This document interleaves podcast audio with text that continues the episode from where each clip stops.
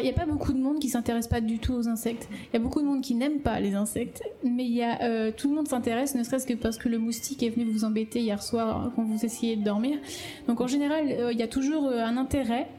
Des fois, c'est un peu dans le négatif, mais c'est aussi mon travail de tourner ça dans le positif.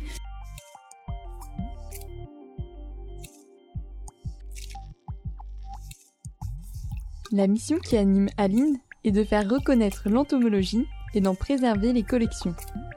Elle se consacre depuis peu à plein temps à Actias, une entreprise de conservation et de valorisation du patrimoine scientifique. On peut dire qu'en bonne communicante, Aline est une véritable ambassadrice de sa cause.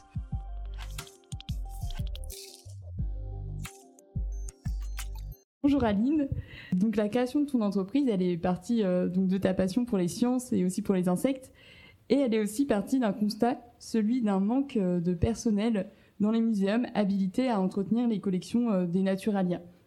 Donc est-ce que tu peux nous raconter ton cheminement pour arriver à ce constat et en faire euh, maintenant ton métier?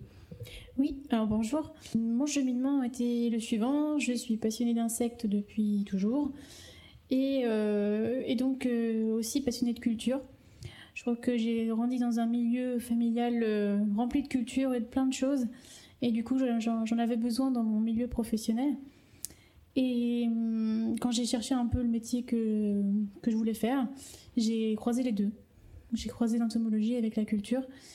Et euh, je me suis dit que je voulais travailler dans un musée. Et de fait, euh, après avoir fait des études en biologie de l'environnement et en muséologie euh, au Muséum de Paris, je me suis rendu compte que les musées, il n'y avait pas beaucoup de place. Et j'ai fait attention aussi au fait, à mon caractère, tout simplement. Ça, c'est quelque chose qu'on ne dit pas forcément aux étudiants, mais on a aussi notre propre personnalité à chaque fois et il faut aussi se respecter. Et euh, moi, j'ai- j'aime beaucoup travailler en tant qu'indépendant. J'aime cette liberté, j'aime pouvoir aller euh, dans différents endroits et pas toujours rester au même endroit. Je m'ennuie très vite. Voilà. Donc c'est le mélange entre la culture et la science. Et euh, donc une licence en biologie de l'environnement, un master euh, professionnel en muséologie des sciences et un master recherche en histoire des sciences. Je vois. Donc oui, tu as, besoin de toujours apprendre des, des nouvelles choses, c'est vraiment ce qui te stimule. Donc la muséologie, c'est venu comment? Parce que ton point de départ, donc ce sont les insectes. Et voilà, c'est- c'était le côté culturel qui t'a amené à étudier la muséologie? Oui, c'est ça. En fait, euh, je me suis tournée vers le métier de conservateur de musée. Euh, de fait, c'était pas, pas vraiment ce que, ce que je recherchais vraiment, mais euh, à partir de ce métier-là, j'ai découvert le monde des musées et après euh, la muséologie, l'exposition et la conservation des collections. Oui, des fois on est amené un petit peu à créer son propre métier. Et donc tu t'occupes pas seulement des insectes, mais de tout ce qui est naturalia. Donc tu peux un peu nous dire tout ce que ça englobe? Oui, alors les naturalia, moi je suis pas habilitée. J'ai juste un master en, en muséologie et donc j'ai fait de la conservation préventive. Je suis pas restauratrice. Les restaurateurs et restauratrices sont habilités Musée de France et eux peuvent intervenir directement sur les collections. Moi, ce que je fais pour l'instant, c'est de la conservation préventive et je vais commencer à travailler bientôt avec des restaurateurs et des restauratrices pour intervenir en restauration euh, avec eux en fait, tout simplement. C'est eux qui, qui, qui me permettent d'avoir accès aux collections et de faire des interventions sur les collections. Oui, parce qu'on connaît euh, par exemple la restauration de tableaux, mais je pense que c'est un petit peu moins connu, euh, la restauration des naturalia. Il y a un parcours euh, spécifique pour faire ça. On va parler de la formation parce que je me demande d'où ça vient ce souci de conservation des naturalia. Est-ce que c'est parce que ce sont des choses trop fragiles ou bien est-ce que c'est parce que les gens ne sont pas assez formés? Alors, pour être restaurateur en, France, ça j'ai découvert ça il n'y a pas si longtemps, il faut donc passer par de l'histoire de l'art et après arriver en restauration du patrimoine. Les restaurateurs et restauratrices pardon, du patrimoine, euh, en Naturalia, en France, il y en a moins d'une dizaine. Euh, ils sont arrivés au Naturalia par hasard, souvent, euh, après avoir fait les beaux-arts, etc. Et en fait, si on vient de sciences comme moi, on ne peut pas être restaurateur à moins de refaire des études en d'histoire de l'art. Ah oui, c'est assez surprenant en effet parce qu'en cursus d'histoire de l'art, on ne parle pas du tout des, insectes et des naturalia même en général. Et les collections, euh, donc en particulier d'entomologie, puisque c'est surtout de ça dont on parle aujourd'hui, euh, tu trouves qu'elles sont bien mises en valeur dans les musées euh, Est-ce que tous les moyens sont mis en place pour justement attirer le public vers elles via la médiation, la scénographie? Alors, globalement, non. ça va dépendre du chef d'établissement, tout simplement. Ça va dépendre de son intérêt. Si on a un conservateur qui est entomologiste, nécessairement, on va avoir beaucoup plus d'insectes et de valorisation de la chose. Mais ça dépend des établissements, ça dépend de leurs moyens, ça dépend de son histoire. S'ils ont des belles collections ou s'ils ont des collections qui sont très intéressantes scientifiquement, mais qui ne sont pas du tout présentables, par exemple.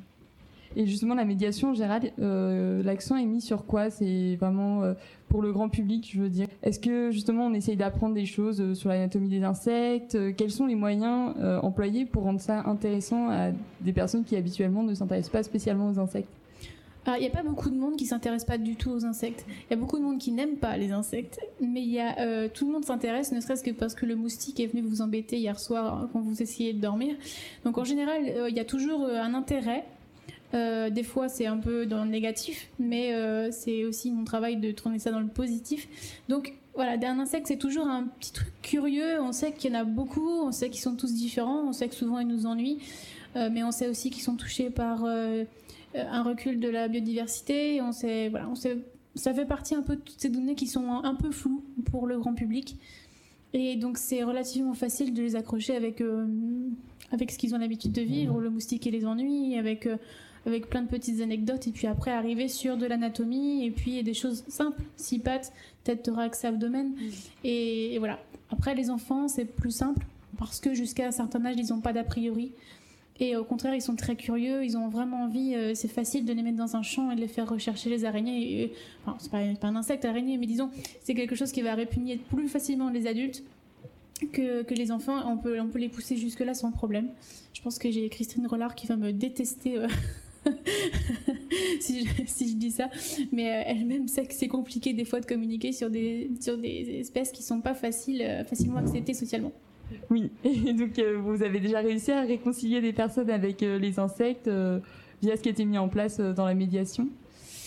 Alors oui, ça m'arrive de les réconcilier. Alors ils vont, ils vont pas jusqu'à leur faire des câlins, mais globalement, il suffit de passer par les papillons un peu exotiques et, on arrive à, les faire moins reculer, on va dire. Euh, donc tu dis que tu mets l'accent euh, aussi sur les enfants qui en effet ont moins d'a priori. Euh, est-ce qu'est-ce que tu fais avec eux? Tu organises des ateliers pour les sensibiliser? Alors, c'est quelque chose que j'ai fait au Muséum de Nantes quand j'étais animatrice.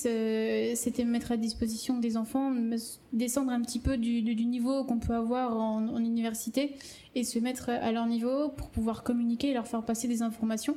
Ça, je le fais avec Actias mais aussi euh, bénévolement dans, dans, des associations. Et je vais, enfin, avant le Covid, essayé de mettre en place des cours euh, d'entomologie dans ma ville, en fait, tout simplement, parce que, euh, parce que les gens sont demandeurs et ils sont très demandeurs pour leurs enfants. Mmh. Oui, ça rappelle un petit peu les sociétés savantes se retrouver pour parler d'entomologie. Donc l'émission d'Actias, donc l'entreprise que tu as fondée, c'est donc la conservation et la valorisation du patrimoine scientifique. concrètement, par quelles actions ça passe? Alors, ça passe par différentes actions. Ça va être euh, donc de la conservation, souvent euh, du patrimoine, c'est-à-dire des musées qui sont mixtes, qui ont des différents types de collections, qui ont souvent des conservateurs qui ne sont pas scientifiques euh, d'un point de vue entomologie en tout cas, et qui ont besoin, qui ne savent pas absolument pas comment conserver des insectes. C'est quand même très spécifique, il faut bien dire. donc ça, ça va être vraiment pour le côté muséal. Après, il y a de la vulgarisation, donc intervention lors de journées scientifiques, journées du patrimoine, euh, enfin, journée de la science, etc. Sur des chasses de nuit avec les enfants ou même les adultes, euh, les nuits, euh, des étoiles, etc. et il y a une petite partie qui reste malheureusement un peu bénévole, j'ai envie de dire. on peut appeler ça de la communication si on veut. C'est souvent la sauvegarde de, de collections, puisque maintenant j'ai un réseau. Les entomologistes de la région me connaissent ils savent que euh, je les aide à sauver des collections. On essaie de trouver des endroits pour, les, pour, pour, leur, leur donner un avenir, que ce soit dans un musée ou ailleurs. On essaie de trouver toujours des solutions. Et ça, euh, c'est quelque chose que je ne fais pas encore payer, vu que souvent, c'est des gens qui n'ont pas d'argent. Ce sont des familles qui n'ont pas forcément l'argent pour ça. Mais euh, ça fait partie de, de mon travail. Oui, donc euh, tu travailles main dans la main avec les collectionneurs, avec les directeurs de musées, et puis il y a plein d'activités à organiser finalement euh, autour des insectes. Et selon toi, l'entomologie, euh, elle est plutôt reconnue en France, connue du grand public? Je sais que tu as un petit peu voyagé, donc tu as pu comparer aussi avec d'autres pays. Alors en France, on souffre cruellement d'un manque de connaissances, tout simplement. entomologiste, on ne sait pas ce que c'est en France. On va au Canada, entomologiste, c'est pas, un secret pour pas grand monde. on va en Suisse, il n'y a pas de problème. On va en Belgique, il n'y a pas de problème. Et j'ai pas encore bien élucidé la chose. j'ai pas encore eu le temps de faire le tour du sujet. Ça viendra sûrement. Mais, euh, mais c'est vrai qu'en France, étudier les insectes, c'est un peu être un extraterrestre. Euh, et je vais dire quelque chose d'abominable, mais d'autant plus quand on est une femme. Euh, la plupart des entomologistes sont des hommes. Et étaient des hommes, déjà historiquement parlant. C'est très compliqué de trouver des collections de femmes, j'en trouve. Mais sans vouloir appuyer là où ça fait mal, effectivement, ça, ça peut être compliqué. Mm. En tout cas, c'est pas du tout surprenant même euh, ce que tu dis. Et tu nous parlais donc de ces collections que tu récupérais, que tu cherchais un endroit euh, pour qu'elles aient un, bel avenir et pour qu'elles soient valorisées. Donc on va en parler de ces petites boîtes que tu récupères. Souvent, c'est sous la forme de boîtes, c'est ça? Oui, c'est ça. Euh, et donc. je vais te poser quelques questions mm-hmm. parce que je pense que c'est très très divers ce que tu as retrouvé. quelle a été la collection euh, qui a été la plus challengeante à conserver? Par exemple, qui était dans un très mauvais état et qui a été très difficile à récupérer Alors, euh, je vais pas mettre au passé parce que c'est euh, vraiment d'actualité. On m'a appelé pour une collection, ce sont des particuliers, la collection du papa qui est décédé et c'est une collection qui a 200, 200 boîtes d'insectes. ce sont tous des carabes, donc des gros coléoptères. Ce sont des collections relativement classiques, j'ai envie de dire. C'est enfin, des choses qu'on retrouve assez souvent sur le territoire français. Euh, mais chaque collection est unique. Chaque, collecteur a ramassé des insectes qui sont à chaque fois des données scientifiques uniques. Donc même si c'est classique, il faut quand même nous trouver une place. Surtout que c'était quelqu'un qui vendait du matériel entomologique, qui a donné toute sa vie, qui a quitté les affaires pour pouvoir faire de l'entomologie. Et donc il avait de l'argent. Et donc il a une belle collection. Et cette collection, quand je suis arrivée, euh, elle a un problème d'infestation de moisissures. Et ça, c'est très problématique pour une collection d'entomologie. On n'a pas vraiment de solution miracle. Il faut passer les insectes un par un au pinceau pour, euh, pour trouver, enfin, pour enlever les moisissures. Mm.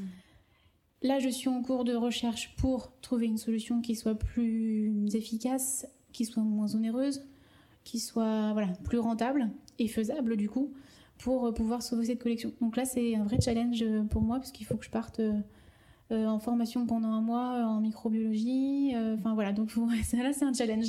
oui, je vois. C'est super délicat en plus. et tu me disais aussi, c'était au téléphone un petit peu avant qu'on enregistre le podcast, que chaque boîte finalement avait son histoire. Donc quand tu récupères une boîte, c'est pas seulement une boîte d'insectes, c'est aussi euh, énormément de temps que la personne a passé à collecter euh, chacun des insectes. Ça doit être euh, assez touchant. Certaines ont dû être assez marquantes. Et puis ça doit aussi être une, sacrée responsabilité justement de savoir qu'on te confie cet objet dont la personne, à laquelle la personne était très attachée. Il y a beaucoup d'affection qu'on met dans une collection. Toi, à chaque fois, ça te fait quoi? T'es assez ému, j'imagine? Oui, bah alors déjà je suis très sensible et en plus euh, c'est vrai que de rentrer dans, l'intimité de la personne, euh, c'est toujours très émouvant. Euh, d'autant plus quand les gens qui ont, qui ont, connu cette personne et qui ont co-construit cette collection, les enfants, la famille, etc., est encore là. Et pour qui c'est une angoisse en fait de savoir ce que va devenir cette collection. une collection, c'est une, une, histoire de quelqu'un, ce sont des techniques particulières, ce sont ce sont donc des moyens financiers, des moyens humains, du temps qui n'est pas passé avec la famille ou qui est passé avec la famille. Euh, voilà, ça regroupe énormément d'informations. Ça regroupe aussi des échanges avec des sociétés savantes, des scientifiques à l'étranger ou en France. Donc une boîte, c'est porteur d'énormément d'informations euh, en général.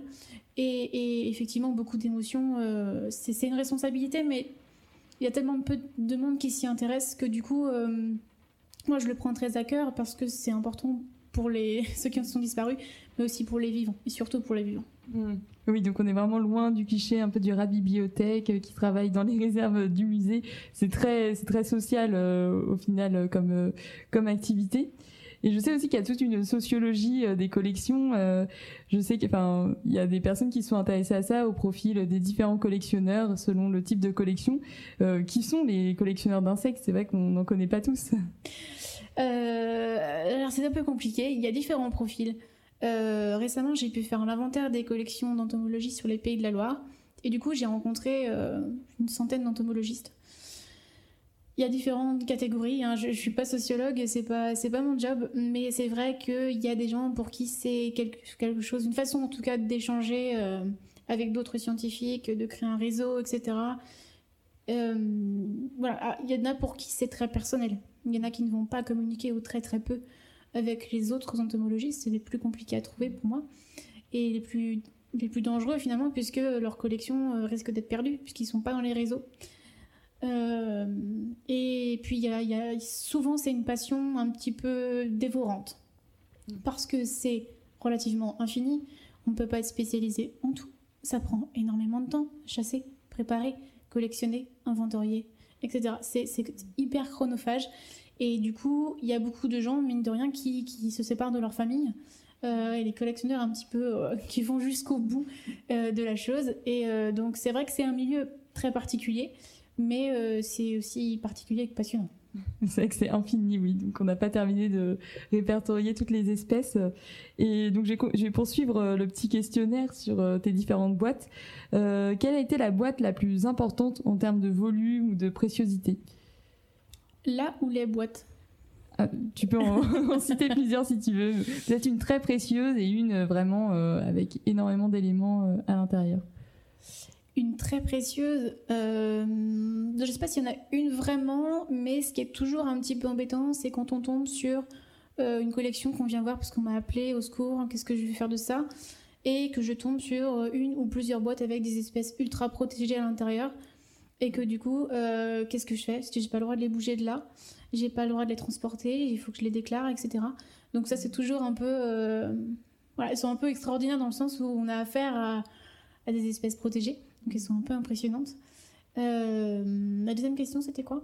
Et euh, la plus impressionnante en termes de volume euh, par exemple, des boîtes avec énormément de spécimens différents, donc encore plus de travail pour tout restaurer peut-être. Oui, alors il y a les boîtes, les fameuses boîtes, mais moi ça m'angoisse un peu du coup. Quelqu'un d'un peu profil accumulateur, par exemple. Oui, ah ben, en fait, c'est pas forcément des profils accumulateurs, ça va être la taille des insectes. Et mm. des fois, sur des collections, alors je vais dire plus petit qu'une coccinelle. Euh, dans une grande boîte, on en met vraiment beaucoup. Vraiment, vraiment beaucoup. Et euh, là, c'est un petit peu la galère pour moi. Mais bon, ça se fait avec du temps. Et, euh, là, elles sont impressionnantes en, volume. Ouais. Mmh. Et quand tu parlais des espèces protégées, c'est quoi les espèces protégées d'insectes qu'on peut avoir dans notre jardin? Oula, alors ça, excellente question. Ça va dépendre de l'endroit du jardin. non, j'en ai pas là sous le coude comme ça. Euh, euh, on peut penser à Cérambic cerdo, le, grand capricorne. Mm. Ça, c'est vraiment euh, l'insecte que je retrouve dans toutes les collections. Et même chez les gens qui sont pas forcément des grands collectionneurs, parce qu'ils l'ont trouvé dans leur jardin mort et puis qu'ils le mettent à la maison parce qu'il est super joli. C'est tentant. Et la collection la plus originale, la plus improbable, on a une en tête la plus improbable, je sais pas, mais ce qui est très improbable des fois, ce sont les boîtes, les, fonds des boîtes, parce que les boîtes ça coûte cher en entomologie. Il faut compter euh, une cinquantaine d'euros par boîte vide. Euh, et ça a toujours été aussi cher. Du coup, euh, très souvent, les entomologistes les construisent eux-mêmes. Et mm. donc des fois, c'est un petit peu avec des restes de l'époque, des cartons d'époque, ou, ou l'arrière des étiquettes aussi découpées dans des magazines. C'était quoi? Des magazines de lingerie de sa femme. Euh, ouais, des papillotes des fois. Des papillotes, ce sont des, des, morceaux de papier qu'on plie pour pouvoir mm. y glisser les, les, insectes pour qu'ils soient protégés le temps qu'on s'en occupe pour les mettre en collection. Et très souvent, euh, c'est ça, bah, ils ont pris les papiers qu'ils avaient sous la main parce qu'ils n'avaient pas envie de s'embêter et puis ça, ça n'avait pas d'intérêt. Du coup, ils ont pris soit des journaux, effectivement, c'était une fois la lingerie de sa femme. Donc c'était c'était un peu particulier. Bon voilà, c'est pour ça que des fois je parle d'intimité parce que là on était vraiment quoi. Là, là, ça parle en tout cas. Et euh, quelle a été la boîte à laquelle tu t'es la plus attachée? Alors je pense savoir de quoi tu vas me parler, tu as parce que tu as prévu de nous raconter l'histoire d'une boîte. Tu vas un peu nous faire euh, voyager, donc euh, je te laisse nous lire ton récit. Alors je voulais raconter l'histoire d'une boîte d'insectes en particulier, une boîte de carapes dorées. Cette boîte, est fabriqué par le collectionneur lui-même, Michel. Michel n'a pas beaucoup d'argent, une famille à s'occuper. Il fabrique donc ses boîtes d'entomologie avec du carton de calendrier et des vitres achetées au magasin de bricolage. Une fois la boîte terminée, il échange avec ses collègues de l'association dont il fait partie, pour connaître l'espèce qu'il a attrapée sous les troncs d'arbres morts dans une forêt du Massif central. Tout le, tout le monde apporte son écho. On s'entraide souvent en entomologie. C'est tellement complexe parfois. Ce sont des carabes dorés, dorés, cuivrés, ils sont magnifiques. Ses collègues deviennent ses amis, lui prêtent des livres. Michel passe beaucoup de temps dans son jardin, autour de chez lui à chasser des carabes, les étiqueter. Il fait aussi des échanges d'insectes pour compléter sa collection avec des spécimens qu'il ne peut pas aller chercher, parce qu'il travaille. La boîte de carabes dorées reste là, bien rangée parmi ses congénères. Parfois, Michel la sort rien que pour la montrer. Et les gens s'exclament Oh, qu'ils sont beaux On dirait des bijoux. C'est vrai qu'ils sont beaux, mais Michel y voit surtout une connaissance plus approfondie sur la nature. Ce qu'il cherche, c'est un peu s'approprier cette nature avec laquelle il se sent si libre, si heureux. On y voit des échanges avec ses amis, ses enfants, ou sur où se trouve cette espèce, pourquoi, quel est son milieu de prédilection. Sa boîte de carabes dorées est demandée par les scientifiques qui veulent comprendre la biologie des espèces, leur taxinomie. Michel devient un vrai scientifique. Il est capable d'identifier des espèces que tout le monde ignore royalement. Les carabiques, des petits coléoptères noirs que l'on voit partout. Malheureusement, Michel décède jeune. Et les boîtes, du jour au lendemain, plus personne ne s'en préoccupe. La, la, belle boîte de carabes dorées reste là, plusieurs années. Finalement, la maison est en vente, devenue trop grande pour la famille. Que faire de ces boîtes? À la limite, on peut garder la belle boîte de carabes dorées, mais les autres? Ce ne sont que des petits insectes noirs. Les boîtes sont alors conservées dans la maison de la maman de Michel. Puis, son gendre la met dehors. Ça pue et c'est dégueulasse. La boîte de carabes dorées attend. Dans le froid et l'humidité, elle voit arriver les moisissures qui risquent de la détruire. Les variations brutales de température la mettent en danger. Puis, un jour, la femme et les enfants de Michel se rendent compte que tout ce travail ne sera bientôt plus qu'un souvenir. Ils se souviennent de cette si jolie boîte de carabes dorées. Les enfants se souviennent des moments passés avec leur père dans le jardin, dans la forêt à regarder les papillons et à ramasser les carabiques. Et cette belle boîte de carabes dorées, qu'est-ce qu'elle est devenue? Alors ils prennent leur courage à deux mains et contactent les anciens amis de Michel.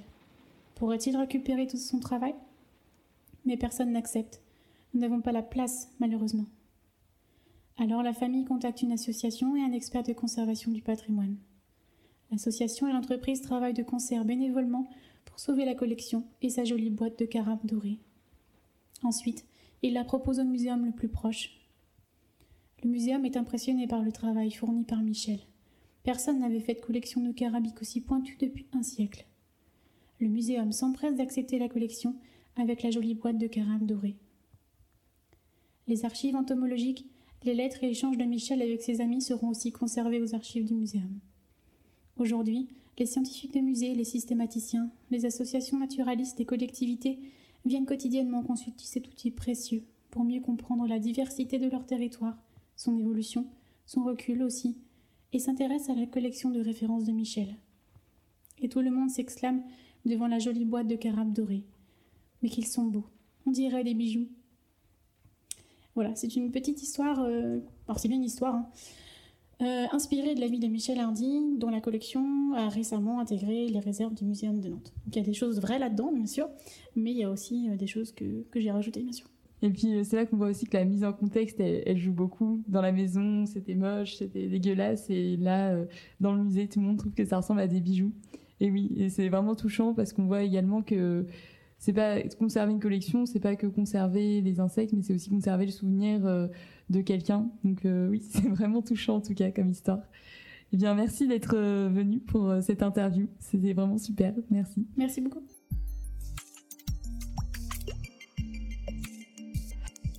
Merci à Aline pour cet épisode et pour les actions qu'elle mène au quotidien.